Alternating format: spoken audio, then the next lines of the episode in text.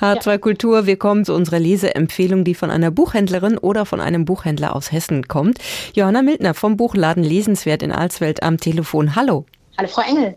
Frau Mildner, Sie legen uns den Roman Flamingo ans Herz. Er stammt von der 1972 in Suffolk geborenen Schriftstellerin und Psychotherapeutin Rachel Elliott.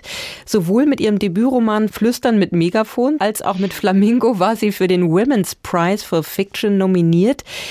Auf dem Cover sind jede Menge Flamingos zu sehen. Der Titel scheint also Programm zu sein. Worum geht's? Flamingo ist eine wirklich unglaublich liebevoll erzählte Geschichte, eine Familiengeschichte. Und eigentlich ist es sogar eine Zweifamiliengeschichte. Und die Flamingos auf dem Cover, die haben mich natürlich neugierig gemacht, weil es eigentlich total fröhlich aussieht und mhm. lustig. Und ähm, letztendlich ist es das gar nicht nur. Es ist tatsächlich auch unglaublich komisch. Es hat komische Momente, wo ich wirklich auch lachen musste. Aber eigentlich geht es darum, und das ist erstmal ein bisschen tragisch, der Daniel, um den es geht, hat gerade seine Verlobte verlassen, also beziehungsweise umgekehrt, die, sie hat ihn verlassen. Er ist von seinem Vermieter rausgeschmissen worden und hat dann in einem Anflug von Verzweiflung sein ganzes Hab und Gut an ein Sozialkaufhaus gegeben und jetzt hat er gar nichts mehr außer einem Porzellanschaf hm. und sitzt da in seinem Elend. Vielleicht sucht er sich auch ein bisschen drin. Aber ich habe so beim Lesen gleich am Anfang gedacht, naja, das muss, glaube ich, jetzt auch mal sein, wenn man in so einer Situation ist. Nachvollziehbar, würde ich sagen, eindeutig. Ja. Was ist dieser Daniel für ein Typ? Also das ist der Ich-Erzähler, nehme ich an, in der Geschichte?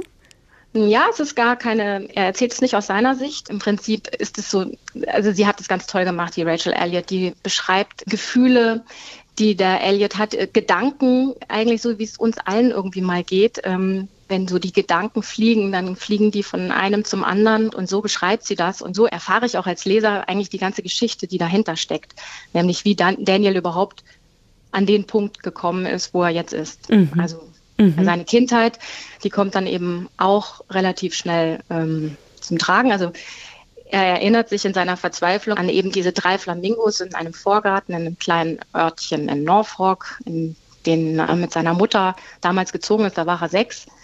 Und das waren wohl tatsächlich seine schönsten Kindheitsjahre, die er da hatte. Nämlich es waren fast drei Jahre. Seine Mutter hat es tatsächlich geschafft, mit ihm jedes Jahr umzuziehen. Und da fragt man sich auch, was ist da schiefgelaufen oder was, was war der Grund? Mhm. Kommt natürlich nach und nach zum Vorschein. Und dann taucht auch schon die zweite Person auf, die auch wichtig ist, genau wie Daniel. Das ist nämlich die Ray. Das ist die Tochter der Nachbarfamilie, also der Flamingo-Familie. Ah, deswegen sagten Sie, es geht um zwei Familien, genau. Mhm. Ja. Mhm. Und da, da fängt schon an, dass eben die zweite Familie auftaucht und dass schnell klar ist, dass eben die kleine Familie, die, die, die Mutter von Daniel, die Eve und, und Daniel selber, die ja immer nur zu zweit und allein waren und eigentlich nie ein, ein Anhalt, also ein Festhalten und ein Ankommen oder nein, sich zu Hause fühlen mhm. hatten, weil sie eben immer weggezogen sind, geflüchtet sind fast, haben sie eben in dieser Familie eine wirkliche Wahlfamilie gefunden. Und ähm, da tauchen dann auch wieder ganz tolle Figuren auf. Nicht nur die Ray, die Tochter, die zwei, drei Jahre älter ist als Daniel, sondern eben auch die Eltern.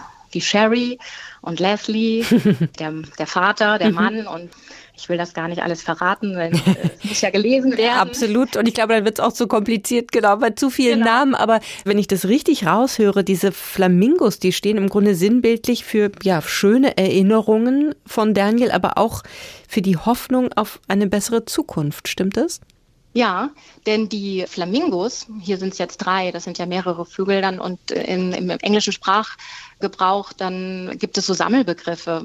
Und dann habe ich jetzt gelernt, dass zum Beispiel eine Gruppe von Flamingos eine Faszination Flamingos ist. Und das ist natürlich auch ein tolles Wort, ein toller Begriff für einmal die Faszination. Wie ist es eigentlich, wenn ich jemanden neu kennenlerne, wenn ich jemanden in meine Familie, in mein Leben lasse, die eigentlich gar nicht von Geburt aus da reingehören, aber das ist eben dass ich mich dadurch wohlfühle und gleichzeitig, die, um auf die Hoffnung zurückzukommen, wie kriege ich das wieder her? Also wie kann ich das wieder herholen? Wie kann ich das wieder zurückholen, mhm. was ich mal hatte und mhm. oder auch überprüfen? Und die Flamingos sind das Zeichen dafür, dass ähm, ich finde, wenn ich allein die Flamingos sehe, die fliegen, also ich selber empfinde da auch Hoffnung. Und mhm.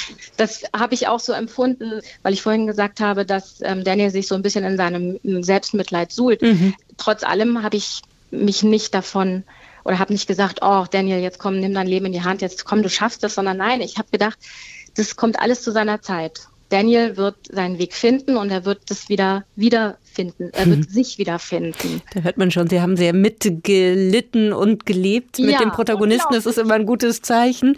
Was würden Sie sagen? Also was macht für Sie diesen Roman aus und besonders ja, am Ende lesenswert. Es ist eine sehr, sehr schöne Sprache. Es gibt keine wörtliche Rede, es sind bildhafte Beschreibungen. Ich war sofort drin, diese, äh, gerade diese Gedankensprünge, die irgendwie jeder kennt, die sind da. Es ist auch ein bisschen poetisch und wie gesagt, es sind unglaublich schöne und tolle und besondere Figuren gezeichnet von, von Rachel Elliott. Das hat sie ganz toll gemacht und lustige Ideen auch zwischendrin. Also das ist alles viel zu viel, um es zu erzählen. Hm. Ich fand es einfach unglaublich intelligent, unglaublich charmant und ähm, es hat einfach Spaß gemacht. Und bei aller Traurigkeit, die zwischendrin mal da war, gab es eben auch genug zum Lachen und es war ein richtig schönes Leseerlebnis und eins meiner schönsten Frühlingsbücher dieses Jahr. Ach, wie schön. Also unbedingt ja. lesenswert. Johanna Mildner vom Buchladen Lesenswert in Alsfeld. Ganz herzlichen Dank für diese Buchvorstellung und klare Leseempfehlung. Sie gilt im Roman Flamingo, der aus dem Englischen von Claudia Feldmann übersetzt wurde. Die 432 Seiten erscheinen beim Mare Verlag und kosten 24 Euro. Vielen Dank und viele Grüße.